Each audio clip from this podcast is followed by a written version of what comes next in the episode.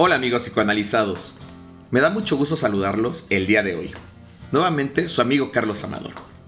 En este nuevo capítulo de la temporada 3 de Psicoanálisis con Manzanas, quiero abordar un tema de un término que utilizamos de forma bastante común, narcisismo. Y pregúntense, seguro todos hemos escuchado a alguien decir, X o Y es súper narcisista. No lo soporto porque es súper narcisista. Es muy inteligente pero narcisista.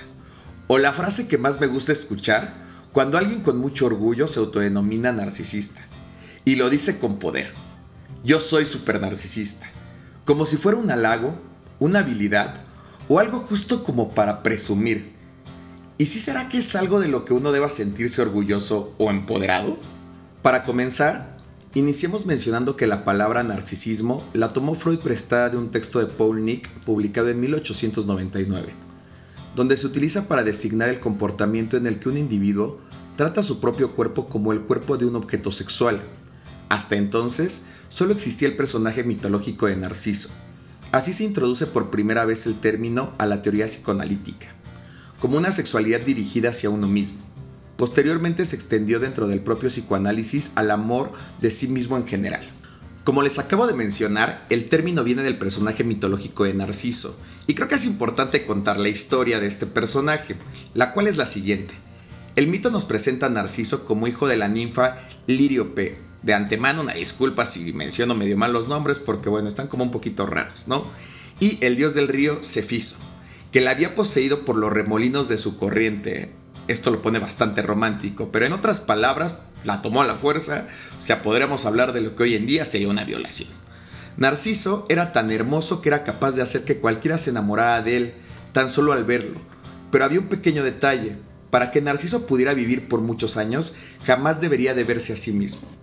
Así, numerosos enamorados y enamoradas sucumbieron ante los encantos de Narciso, como la ninfa Eco, que perdió su esencia perdiendo el habla, o como Ameinias, quien recurrió al suicidio no sin antes clamar venganza ante los dioses, decretando, Ojalá que se enamore de otro y que, como nos ocurrió a nosotros, no pueda poseer al objeto de su amor. Bueno, pues un poquito rencoroso el asunto, ¿verdad? Este, y así sucedió. Justo, Narciso al estar bebiendo agua de una laguna, miró su reflejo y quedó enamorado de sí mismo. Fue tanta su desesperación por no poder poseerse que sirvió en el pecho y cayó muerto. Se dice que aún en las tinieblas siguió buscando su imagen. Su cuerpo nunca se encontró y en su lugar solo se encontró una flor de color azafranado en el centro, justo un narciso. Como ya les había mencionado, Freud adaptó el concepto de narcisismo a sus criterios psicológicos para referirse a las personas con un amor desordenado y excesivo hacia sí mismos, justo como Narciso, ¿no? Que se termina enamorando de él y esto le cuesta la muerte. Tiempo después, la corriente psicoanalista estableció los rasgos de esta personalidad haciendo hincapié en dos vertientes. Una, el amor extraordinario hacia uno mismo y la siguiente, una autoestima grandiosa, fruto de una evaluación personal desmedida. Los narcisistas giran sobre sí mismos pidiendo de los demás aplausos y gratificaciones verbales, siempre preocupados por causar un fuerte impacto positivo en la gente que los rodea, y a la vez reclamando elogios, admiración y reconocimiento de su valía. No obstante, resulta más importante lo que ellos piensan sobre su propia excelencia que lo que opinan los demás. O sea, en conclusión, al final de cuentas no me importa lo que tú digas, lo que yo piense de mí es lo único que va a ser realmente relevante. El patrón de conducta se vertebra sobre la impresión de grandeza suprema de su persona y la necesidad de reconocimiento por parte de la gente del entorno. Hay en ellos presunción, engreimiento, soberbia descomunal, jactancia y petulancia. Por todo ello, los narcisistas provocan en los demás rechazo y carecen de empatía. La autovaloración y la hipersensibilidad respecto a la opinión de los otros dan lugar a una psicología desagradable que invitan a alejarse de ellos, pues la gente que les rodea ve en ellos una inclinación a ser explotados. Buscan un trato privilegiado y muestran fantasías de éxito, logros y prestigio. Dentro de ese marco es frecuente la descalificación de las personas cercanas y de personajes de la vida pública. No reconocen ni aceptan sus propios defectos o fallos. Y cuando alguien se los hace ver, aunque sea con suavidad y educación, pasan al ataque. Por eso es súper normal que siempre estén a la defensiva. Negociar con ellos, tratar de llegar a acuerdos, eh, que reconozcan algún error o que en algún momento decidan que tú estás bien y ellos están mal, es prácticamente imposible, ¿no? Termina siendo de repente muy desgastante tener este tipo de conversaciones. Seguramente se les está viniendo alguien a la mente, de esos que dices de, no, yo ahí mejor ni discuto, ¿no? Y es sobre todo en esos temas cuando uno dice de política, religión y fútbol no hablamos y en específico con este tipo de personas. Su forma de ser se nota incluso en su modo de vestir quieren dejar bien claro su estatus social y cuidan su aspecto de modo excesivo, con el objeto de llamar la atención y de ser reconocidos y estimados. Yo creo que esta es una de las razones por las que ciertas marcas de ropa, no sé, por ejemplo, se me ocurre Gucci, Louis Vuitton, o la que se les venga a la mente, de repente hacen como ciertos modelos o ciertas, eh, pues sí, playeras, no sé, lo que se les venga a la mente, ciertas prendas con diseños medios feos, ¿no? Donde ponen los logos así gigantes para que se vean a la distancia, porque pues hay personas que necesitan esto, ¿no? Sobre todo mucha gente muy narcisista que, que cree que necesita de la marca para ser alguien, o que necesitan que los demás los vean, o que justo necesitan usar eh, siempre ropa de marca para sentirse apreciados, para sentirse superiores, que justo ahorita vamos a ver por qué es eso, ¿no? Pero es, es algo indispensable, ¿no? Que si no, no, no poseen esto, eh, no sienten esta superioridad, este, este ego a todo lo que dan, ¿no? Esa es una parte bien importante, pero más adelante explicaremos el por qué eso también es tan importante para ellos, ¿no? Con el paso del tiempo, solo quedan a su lado quienes se someten a ellos y se vuelven aduladores. En ocasiones, saben rodearse de personas que actúan como si formaran un coro encargado de alabarlos sistemáticamente. Esto es frecuente en la vida artístico-política, pero también en otros ámbitos, ya que se trata de individuos que tienen de sí mismos una excesiva complacencia. O sea, sí, en la parte artística, política es muy común, pero no nos veamos tan lejos. Todos piensen, seguramente en su trabajo está a lo mejor el típico jefe que le encanta traer al séquito atrás, ¿no? Y que justo es lo que decimos, ¿no? De repente al que a veces suben de puesto porque pues es el cuate del jefe o al jefe cuida al que no importa si hace bien la chamba, pero le aplaude todo, ¿no? Entonces creo que ahí son ejemplos bastante, bastante claros.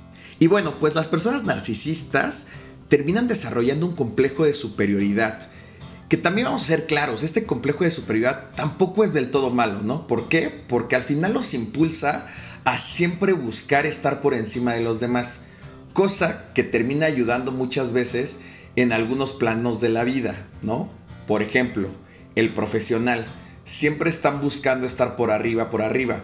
Obviamente tampoco los va a impulsar del todo, ¿no? Pero sí llega a tener como ciertos aspectos de repente positivos. Pero bueno, vamos a hablar qué es este complejo de superioridad. Es un sentimiento o vivencia afectiva interior que hace que el sujeto en cuestión se vea muy por encima de quienes le rodean. La seguridad en sí mismo es superlativa y la arrogancia le conduce a cierto liderazgo, justo lo que les estoy mencionando. Pues se trata de gente que nunca puede estar en segundo plano o en posiciones de subordinación, siempre buscan estar al mando. El narcisista es un ser vanidoso, tanto que cuando se le minusvalora, su respuesta es siempre de irritabilidad o fuerte agresividad que es el otro lado, ¿no? Le termina, eh, le, puede llegar a ser contraproducente. Sus afirmaciones de superioridad pueden llegar a ser de escándalo o producen una mezcla de sorpresa y rechazo en los que observan sus actitudes. La distancia en el trato interpersonal es una táctica bien estudiada que busca la admiración a través de una apariencia que produzca pasmo o asombro. El narcisista está muy pagado de sí mismo y los elogios que reciba le parecen escasos para lo que él se merece. Nunca le va a ser suficiente dado que es pretencioso, creído y petulante. Resulta fácil que explote a los demás, prometiéndoles algo más o menos claro o impreciso. Cuando alguien le pregunta su opinión sobre otra persona, es bien común la descalificación que ésta pueda ser inmediata, rotunda y muchas veces puede aludir a todas las vertientes de dicha vida. Su poco respeto por los otros es lo que motiva su desconsideración y su crítica. La idealización propia del narcisista pone de relieve su falta de autoconocimiento, razón por la cual niega sistemáticamente cualquier defecto o fallo personal. Se ha discutido mucho sobre cómo se fragua este estilo de ser. Unos piensan que por haber tenido cerca algún narcisista durante la infancia y la adolescencia, porque hoy sabemos la enorme importancia que tiene el aprendizaje por imitación. Todo se contagia, tanto lo positivo como lo negativo. El modelo de identidad se va construyendo con las diversas influencias que recibe un individuo, que eso bueno, pues lo sabemos. Pero también es interesante poner de relieve que entre los niños hipermimados y superprotegidos es fácil que prospere este tipo de personas, dada la enorme indulgencia de los padres. Son chicos muy acostumbrados a recibirlo todo de palabra y de hecho, a no ser corregidos o criticados por sus progenitores. Así que papás, pues de repente darle todo a los hijos no es nada bueno. ¿No? De repente sí es importante poner límites. Algo que es bien, bien, bien relevante y que siempre eh, se los menciona en consulta, ¿no? Como padres es una labor súper, súper complicada porque lo más importante de ser padre es justo eso, ser padres. Ustedes no son amigos de sus hijos, ¿no? Ustedes son quienes ponen los límites. Amigos, confidentes, ellos encontrarán quienes sean. A los papás les, les toca poner la regla. Eh, les dejo, por ejemplo, esta pequeña, pequeña pregunta. Si su hijo, supongamos que su hijo de 5 años van a una heladería, le compran su helado favorito de chocolate y ustedes se compran uno igual, y al niño se le cae la bola de helado, ¿qué es lo que harían? Seguramente están pensando inmediatamente o en comprarle otro o en darle su helado. Yo les diría ninguna de las dos. Que el niño aprenda que en todo hay consecuencias porque justo eso es lo que estaríamos buscando, ¿no? Evitemos eh, pues crear este tipo de cuestiones, ¿no? Ese es el problema por lo que también muchas veces crecen narcisistas, eso es por lo que también de repente eh, va viendo adultos y seres humanos que piensan que en la vida no hay consecuencias porque todo se soluciona como por omnipotencia, sobre todo cuando somos niños, ¿no? Pero este pensamiento se va quedando en el inconsciente y cuando van siendo adultos se va creyendo lo mismo. Otra hipótesis, obviamente mi favorita, la psicoanalítica, sitúa el origen del narcisismo en las críticas excesivas, el desprecio o el abandono sufridos durante la infancia y la pubertad. A lo largo de los años, estas personas van utilizando ciertos mecanismos psicológicos de superación que consolidan su vanidad y complejo de superioridad. El trabajo terapéutico consistirá, entonces, en localizar la mutación enfermiza de dicha forma de funcionar, búsqueda que obliga a rastrear el pasado con detalle. Muchos han sido los investigadores que han profundizado en el análisis del narcisista y su grandiosidad arrogante. Así Adler establece un puente de unión entre la personalidad narcisista y la límite, ya que ambas tienen grandes dificultades para establecer una buena transferencia psicológica, aquellos por la inestabilidad o por su egocentrismo exultante. Existe una relativa proximidad entre la personalidad narcisista, la histrónica y la límite, centradas en las dificultades para el contacto social sano y equilibrado. En todos estos casos hay graves distorsiones cognitivas, que conducen a una interpretación propia expansiva, que recuerda a los episodios eufóricos en sus momentos más álgidos. La conciencia social es deficiente, ya que se creen estar por encima de todo y de todos, despreciando reglas y normas de comportamiento social. Algo importante de resaltar al hablar de estos patrones de conducta de las personas narcisistas es la necesidad de reconocimiento, esta necesidad de estar a la altura, de recuperar lo perdido. Justo muchas de estas personalidades se llegan a producir por una herida narcisista que Freud podría llamar como este sentimiento de castración, de frustración o de pérdida. E inconscientemente lo que el narcisista hace con estos comportamientos es tratar de nivelar la situación. En otras palabras, su complejo de superioridad solo es para compensar su real complejo de inferioridad. El narcisista, al tratar de mostrarse superior ante otros, lo único que hace es tratar de igualar la inferioridad que siente. Por eso siempre debe demostrar y hacer creer a los demás que está por arriba de todo, para que no puedan ver que realmente se siente por debajo de casi todo y de todos. Y de hecho, justo aquí entra muy bien el ejemplo que les mencionaba hace ratito del tema de la ropa, ¿no? Las personas que de repente necesitan comprar estas prendas que hacen ciertas marcas o ciertos diseñadores que en lo personal para mí son bastante feas. Eh, que traen el logotipo enorme, o sea, que, que, a kilómetros de distancia se tiene que ver, ¿no? Que necesitan esta seguridad de que todo el mundo sepa que trae una, una prenda de X o Y diseñador, que es una prenda costosa, o sea, que necesitan sentirse eh, arropados por la marca, ¿no? Porque si no tienen esta seguridad, si no sienten que son algo por lo que portan, pues las inseguridades y la autoestima sin esto pues son muy bajos, ¿no? Entonces ahí entra justo esta personalidad narcisista, lo que platicábamos. Necesitan este tipo de factores externos para sentirse con seguridad y es un punto bien importante. Eh, aquí hay justamente un, ejemplo claro, por eso les decía, lo vamos a abordar o a lo mejor al ratito se va a poder entender un poquito más con este tipo de, cuestiones. Pero bueno, hablar justo de narcisismo es un tema bien, bien complejo que nos tomaría, si nos metiéramos a detalle, pues hablar, eh, digo, no, no un solo podcast, yo creo que necesitaríamos varios capítulos porque bueno, hay varios... Eh, varios tipos de narcisismo, ¿no? Tendríamos que entrar en un tema de primario, secundario, narcisismo moral, heridas narcisistas, eh, narcisismo perverso, bueno, muchas cuestiones que, tendríamos que tener eh, mucho tiempo, pero justo en todo este tema sí es importante también destacar que no es una cuestión solamente de que, oh, ciertas personas son 100% narcisistas y otras personas no tienen. No, yo creo que también todos tenemos un porcentaje eh, de narcisistas, ¿no? Obviamente algunos un poquito más patológico, pero creo que todos estamos en ese tema, ¿no? Les voy a compartir por ahí una anécdota, a lo mejor para que lo puedan entender un poco más, justo en estos grados o en estos tipos. Eh, a mí me pasó justo en mi análisis, porque bueno, todos los que trabajamos en esto debemos de ir a una, a una psicoterapia, debemos de tener también un análisis. Y platicándolo alguna vez, eh, yo comentaba que hace, no sé, hace unos dos o tres años, me entró una obsesión, nada, una obsesión, pero digamos que empecé a comprar mucho una marca de tenis que se llama Panam y de repente ya tenía como, como ocho pares, nueve pares, ¿no?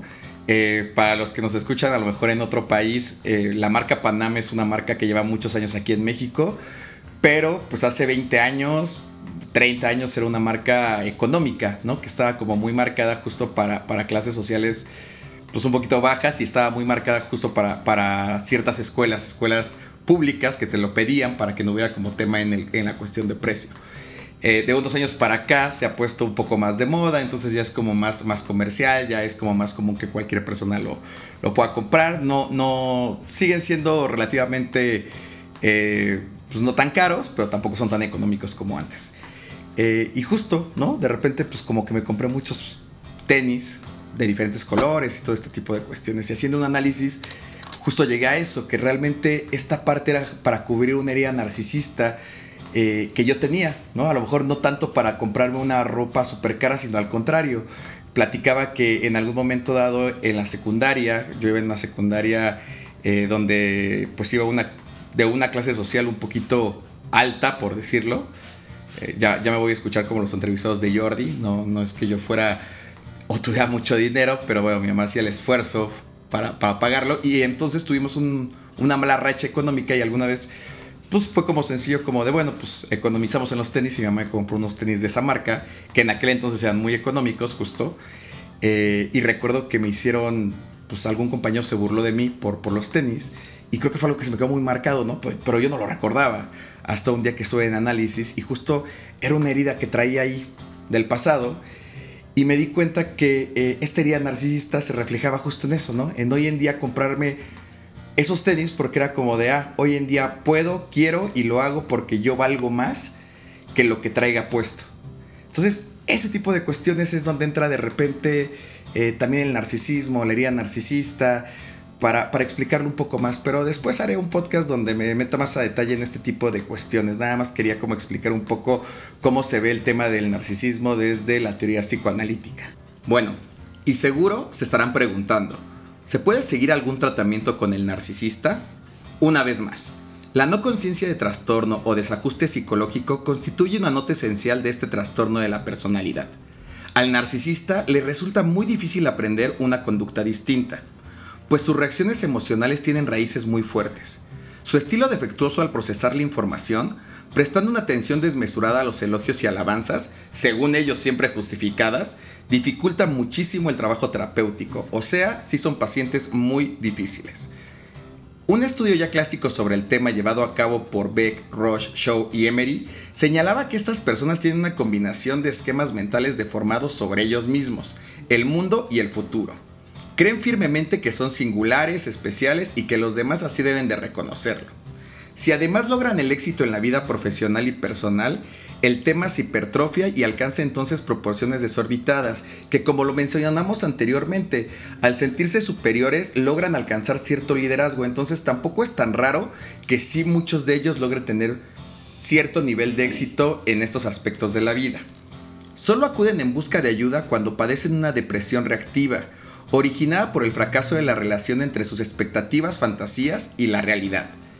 La sensación de haber sido humillados, aunque se trate de ciertas dificultades que afectan a mucha gente normal, provoca ciertas reacciones que pueden desencadenar una fobia social o un miedo intenso a mantener relaciones interpersonales. En otros se acentúa la hipocondria, lo cual es comprensible por el excesivo interés en ellos mismos, lo que se desplaza hacia el plano corporal o hacia el estético. Entonces, ¿qué tipo de intervención psicológica es la más adecuada? Se puede abordar justo con una terapia psicoanalítica donde se buscará trabajar con el origen de la herida narcisista, buscando romper estos vínculos de recuerdos reprimidos en el inconsciente, que detonan las actitudes narcisistas del presente. De igual forma, se puede optar por una terapia cognitivo-conductual, capaz de reconducirle hacia una moderación de su egolatría. El psicoterapeuta ha de saber conducirse ante el narcisista, buscando mejorar su calidad de vida familiar y social, y haciéndole atractivo el cambio. No hay que perder de vista que, por lo general, nadie le ha hablado de sus defectos psicológicos, es un terreno virgen y en consecuencia no está todo perdido. En estos casos, la psicoterapia exige talento y habilidad por parte del psicoterapeuta, sabiendo mostrar al paciente la disparidad que existe entre sus presunciones y su valía real. Es bueno trazar unos objetivos y perfilarlos de forma clara. Hay que estar prevenido ante los mecanismos de resistencia, que suelen manifestarse tanto firme como intermitentemente. ¿Cuáles son entonces tales objetivos? Pues los objetivos serían enseñarle a realizar una autoevaluación más real y objetiva, para ello es bueno tener información de él y de algún familiar muy cercano, y así sabremos cómo se ha establecido verdaderamente a lo largo de su vida la relación entre los objetivos y los resultados de los grandes argumentos, trabajo, afectividad, familia, amistades, cultura. Exponerle los síntomas negativos que deben corregirse, egocentrismo, arrogancia, fantasías que no se ajustan a la realidad, tendencia a reclamar admiración de forma permanente, a explotar a los demás, etc. Son pautas que se conexionan unas con otras formando un complejo entramado. Imitar modelos sanos de personas destacadas. Es conveniente reforzar el modelo de identidad que tanta importancia tiene en la formación de una personalidad equilibrada y madura, mostrándole ejemplos alternativos sanos que evidencien su conducta desadaptada. La instrumentalización de las amistades, la falta de tacto y autenticidad interpersonal, la frialdad con los demás, todas estas actitudes se pueden ir sustituyendo por sentimientos más sanos. Saber valorar cualquier avance psicológico por pequeño que sea Gratificaciones verbales moderadas, ecuánimes y directamente relacionadas con la mejoría en cuestión forman parte del proceso de cambio positivo. Hay que ayudar al narcisista a abandonar todo lo que es desadaptativo, como la amenaza de abandonar la terapia cada vez que el psicoterapeuta pretende erradicar algún hábito de su patología. Estar advertido de ello evitará frustraciones en el equipo terapéutico, ya que se trata de un dato que forma parte de la propia sintomatología. Saber situar bien el foco del control. La mayoría de los narcisistas tienen la costumbre de culpar a los demás de sus fracasos y problemas. Hay que hacerles ver que eso no es así. Por ejemplo, alguien que ha hecho un mal desempeño en una competencia deportiva puede imputar el resultado al tribunal que le ha juzgado o a la mala intención de uno o varios de sus miembros, sin valorar correctamente si la razón obedece a haber entrenado poco, a no haber sabido planificarse o a no ser ordenado y constante. En algunos casos, apoyar la terapia psicológica con la práctica psiquiátrica y la medicación. Al negar el paciente su trastorno, en la mayoría de los casos, el único puente de unión para que no abandone el tratamiento es el control periódico de la medicación. En otros casos, muchas veces es recomendable para tener mejores resultados o resultados un poquito más rápidos, este trabajo integral de psicoterapia con psiquiatría. Y bueno, también es muy recomendable mantener cierta distancia entre el paciente y el terapeuta, quien debe ganárselo con argumentos dialécticos, pero sin hacer otro tipo de concesiones, aplicando criterios de objetividad. Le ayudará a estudiar cada una de las situaciones vividas, intentando desmontar los aspectos patológicos. Frente a sus creencias ególatras, se le ofrecerán otras más sanas y realistas, en la siguiente dirección. No quieras ser excepcional ni extraordinario, sé tú mismo, pero dando lo mejor de lo que llevas dentro. No es equilibrado buscar permanentemente el elogio y el ensalzamiento de los demás. Y pues bueno, amigos psicoanalizados, espero que les haya gustado este episodio. Eh, yo me despido, soy su amigo Carlos Amador. No olviden seguirme en mis redes sociales, tanto en Facebook como Instagram. Me encuentran como arroba Amador Psicoterapia. Y también me pueden encontrar en mi página web como www.amadorpsicoterapia.com. Que tengan un excelente, excelente día.